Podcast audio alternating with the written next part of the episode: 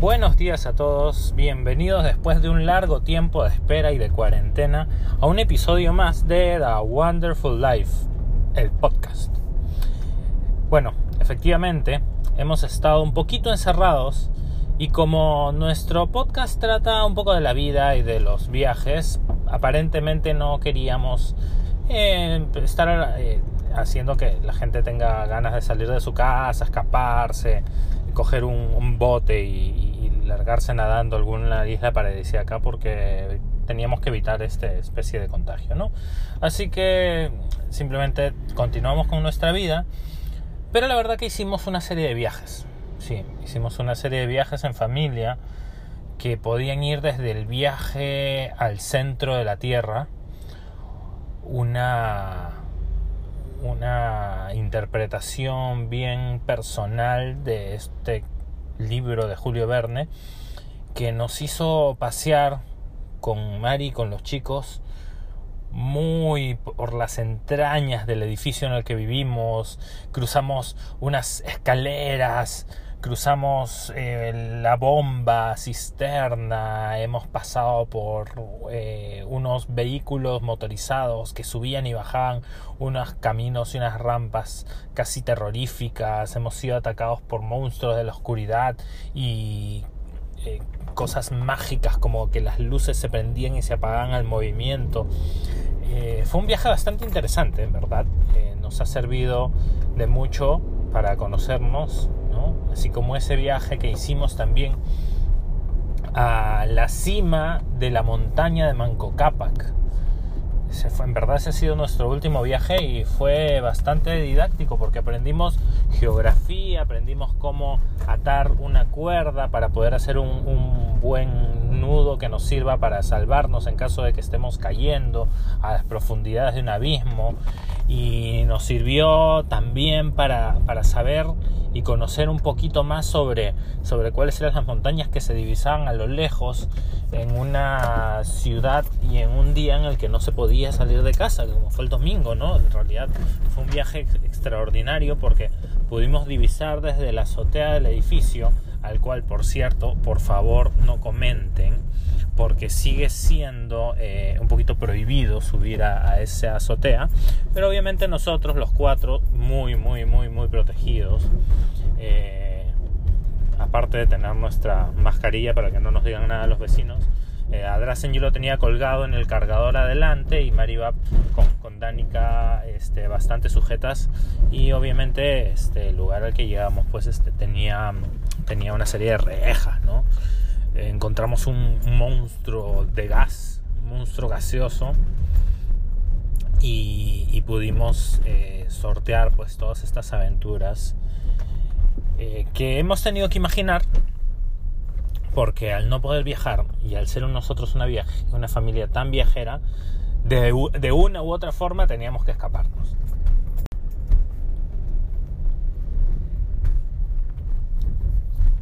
Y de hecho, el haber tenido que inventar estos viajes también nos permitió darnos cuenta de una serie de detalles sobre el proceso de, crear estos viajes, ¿no?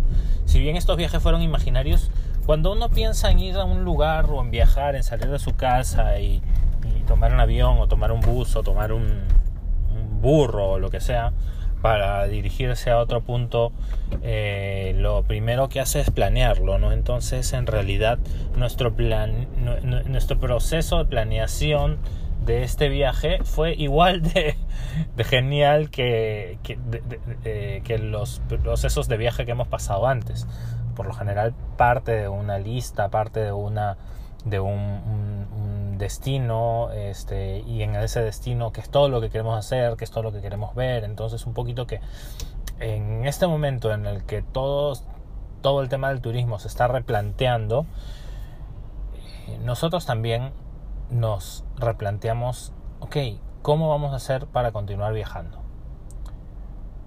¿Y por qué? ¿Pero por qué, por qué arriesgarse? A veces algunos podrían pensar, ¿por qué voy a arriesgar a mi familia a contagiarnos, a, vivir este, una, situación es muy eh, complicada, pero en realidad lo que la diferencia de, de quizá nosotros versus otra familia es que consideramos que para nosotros y para los chicos los viajes son oportunidades de crecimiento muy importantes.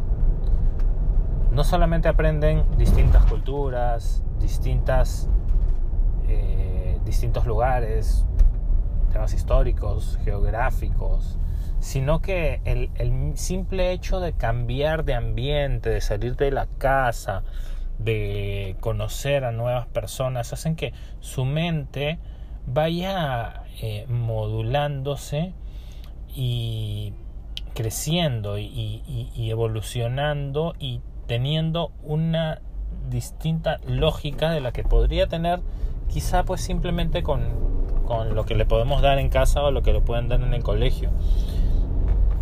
Y eso hace que nosotros estemos buscando desesperadamente, no desesperadamente, pero eh, sí trasladar esta inquietud y esta felicidad que puede existir. De hecho, desde que hicimos ese extraordinario viaje con Dani que Europa de un mes, eh, en, el en el que empezó toda esta idea de, de, poder transmitirles nuestra pasión por los viajes y cómo estos podían influenciar en la vida y en la felicidad de los niños, hemos tenido muchos amigos que se han sentido han sentido que, les dábamos un mensaje positivo y dejaron el miedo y se mandaron a viajar con, sus, con sus hijos. Y eso para nosotros nos trae una alegría inmensa porque sabemos que poco a poco nos vamos, vamos calando y vamos llegando a las personas eh, y vamos haciendo que rompan un poco la rutina y se den cuenta de que la vida hay que vivirla un poco más relajado, un poco más feliz, eh, bastante más feliz, sobre todo en los momentos como este, en los que uno tiene cierta incertidumbre. Digo incertidumbre porque podría decir miedo, pero no todos tienen miedo. No todas las personas tienen miedo. Sí, dudas, pero no necesariamente miedo. Es más, desde The Wonderful Life y a lo largo de toda esta cuarentena, lo único que hemos hecho es tratar de compartir nuestra felicidad y nuestro amor. Porque es, con, es a través de esta felicidad y con el corazón totalmente abierto que nosotros les regalamos eh, un poquito de esperanza, poquito de, paz y un poquito de alegría, pero a veces pienso que ya estamos muy locos por hacer cosas como lo del COVID Color Challenge, que, fue extraordinario, en verdad. Fue, fue casi hacer un viaje cada día, eh, cada día que decidíamos hacer un color. Yo estoy sumamente agradecido con Mari eh, por, por haber ni siquiera insistido, en verdad. Tengo que reconocer que, que, que, esta vez me contó y le dije a la primera, ok, vamos, vamos. Yo que antes era tan duro así para, para aceptar este tipo de, de cosas. No duro, ¿no? Sino un poquito arrochado. Pero me, me pareció que, en verdad, como estamos en esta onda de simplemente tratar de trasladar tranquilidad, y empezó por casa, ¿no? Empezó por casa porque nosotros mismos teníamos que estar tranquilos. De ahí se lo pasamos a nuestros, a nuestros padres, a nuestros amigos y hemos tratado de inculcar un poquito, un poquito, poco a poco sobre cómo poder eh, tener un poco más de paz y, y, felicidad, como les digo, ¿no? The Wonderful Life no, no es que piense o que querramos que todos tengan una vida como nosotros. Porque nosotros, nuestra vida es maravillosa, para nosotros es maravillosa. Para otras personas, de repente desean otras cosas. ¿no? De repente para otras personas eh, la maravilla está en, en, en escribir, ¿no? Entonces todos en la familia les encanta escribir o dibujar. Todos en la familia son artistas y les encanta dibujar. O algunos otros otros les encanta actuar. Perfecto. Entonces en todos en la familia es una familia maravillosa porque les encanta actuar. Y, y así, ¿no? A nosotros nos encanta viajar y nuestra vida es maravillosa porque podemos viajar y compartir. Compartir para el que quiera eh, vivir un poco y tener un, algunos tips o algunas ideas de cómo poder hacer las cosas. De hecho, ya estamos planeando nuestros próximos viajes. Es más, creo que sería súper bonito darles tips desde ya sobre cómo organizar un viaje en cuarentena. Lo vamos a hacer. Voy a coordinar con Mari para hacerlo en un próximo podcast o en, algún próximo momento. Eh, pero sí, efectivamente vamos a ver la forma de que esto funcione. Otro de los viajes extraordinarios que hicimos, y en verdad, y en verdad todo esto parte en, un poco recordar eh, qué cosa nos hacía felices de niños. Porque después de las primeras semanas que tratábamos de organizarnos, tratábamos de, ver cómo eh, darle cosas nuevas para hacer a los chicos, empecé a preguntarme, ok, pero ¿y qué era lo que a mí me gustaba hacer? que era lo que yo disfrutaba más. Porque, claro, por ahí que de repente a, Danica también le gusta lo mismo, ¿no? Y una de las cosas que me venía a la mente era hacer estas casas o estas cuevas o estas carpas eh, con sábanas, con telas, con los muebles. Y obviamente todos tienen sábanas, telas y muebles en sus casas que desarmar un poquito y volver a armar luego. Eh, y, empezamos a, construir estos mundos mágicos que a veces eran castillos, eh, a veces simplemente eran cuevas, o, Danica veía en, el celular, en este programa que le gusta para hacer cosas, eh, cómo crear estos ambientes y me decía, papá, ¿podemos hacer una hamaca si lo colgamos? Y ya, ok, empezamos a hacer las hamacas. Y y, al principio yo decía, ay, pero voy a tener que ordenar después.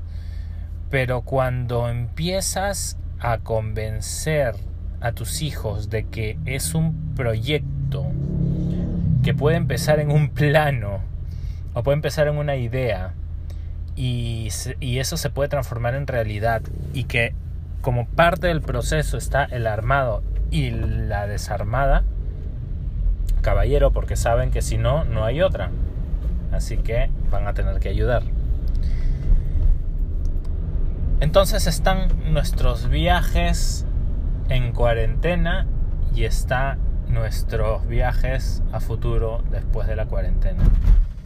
Y también he estado pensando en los viajes pasados, porque cuando empezamos a hacer el, el blog, escribimos, bueno, yo particularmente escribí eh, mi, perspectiva de los viajes, Mari la suya, y, también entre los dos escribíamos la de Danica, de ahí poco a poco empezamos a escribir, pero la verdad que el, el, el blog no tuvo tantos seguidores porque no le hicimos mucha publicidad, o sea, lo que más tenía seguidores era el Instagram. Entonces empezamos a recrear estos eh, episodios o, estas, o estos textos en el, en el Instagram.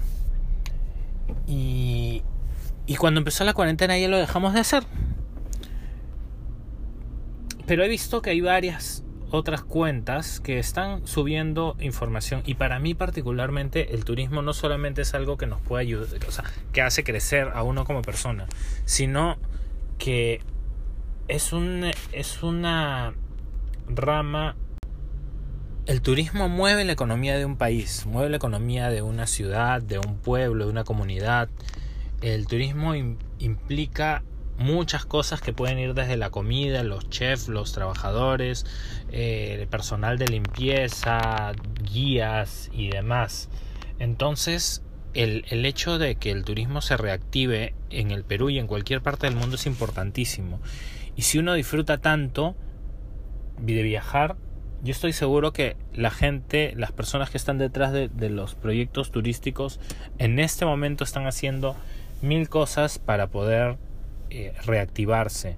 Eh, desde mi perspectiva de arquitecto también estoy poniendo mi, mi, grano de arena en la sostenibilidad para los hoteles y para los proyectos comunitarios y espero que pronto esto se transforme en un movimiento que, logre que, la gente, en primer lugar, viaje dentro del país y apoye a sus comunidades y apoye a sus, a sus localidades y que aprovechemos lo que se pueda este tiempo para seguir soñando. Primero soñamos y después planeamos y dentro de muy poco viajamos. Así que si tienen alguna duda, alguna pregunta sobre a dónde poder ir en algún lugar en particular del Perú, ustedes saben que nosotros lo hemos recorrido prácticamente todo y tenemos algunos tips si quieren que se los demos. Cuídense mucho, síganos, dennos like y si tienen alguien que quiera o esté desesperado por viajar, pásenle nuestro contacto y nosotros nos comunicaremos. Cuídense mucho. Chao, chao.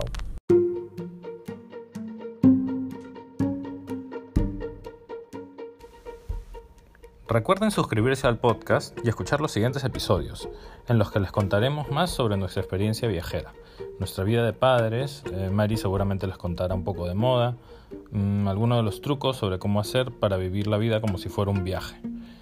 Eh, síganos en Instagram y en Facebook y recuerden que todas nuestras historias están escritas en el blog thewonderfullife.com da de da de Danica wonderful con u life.com eh, pronto vamos a tener premios y sorpresas así que nos vemos y preparen sus maletas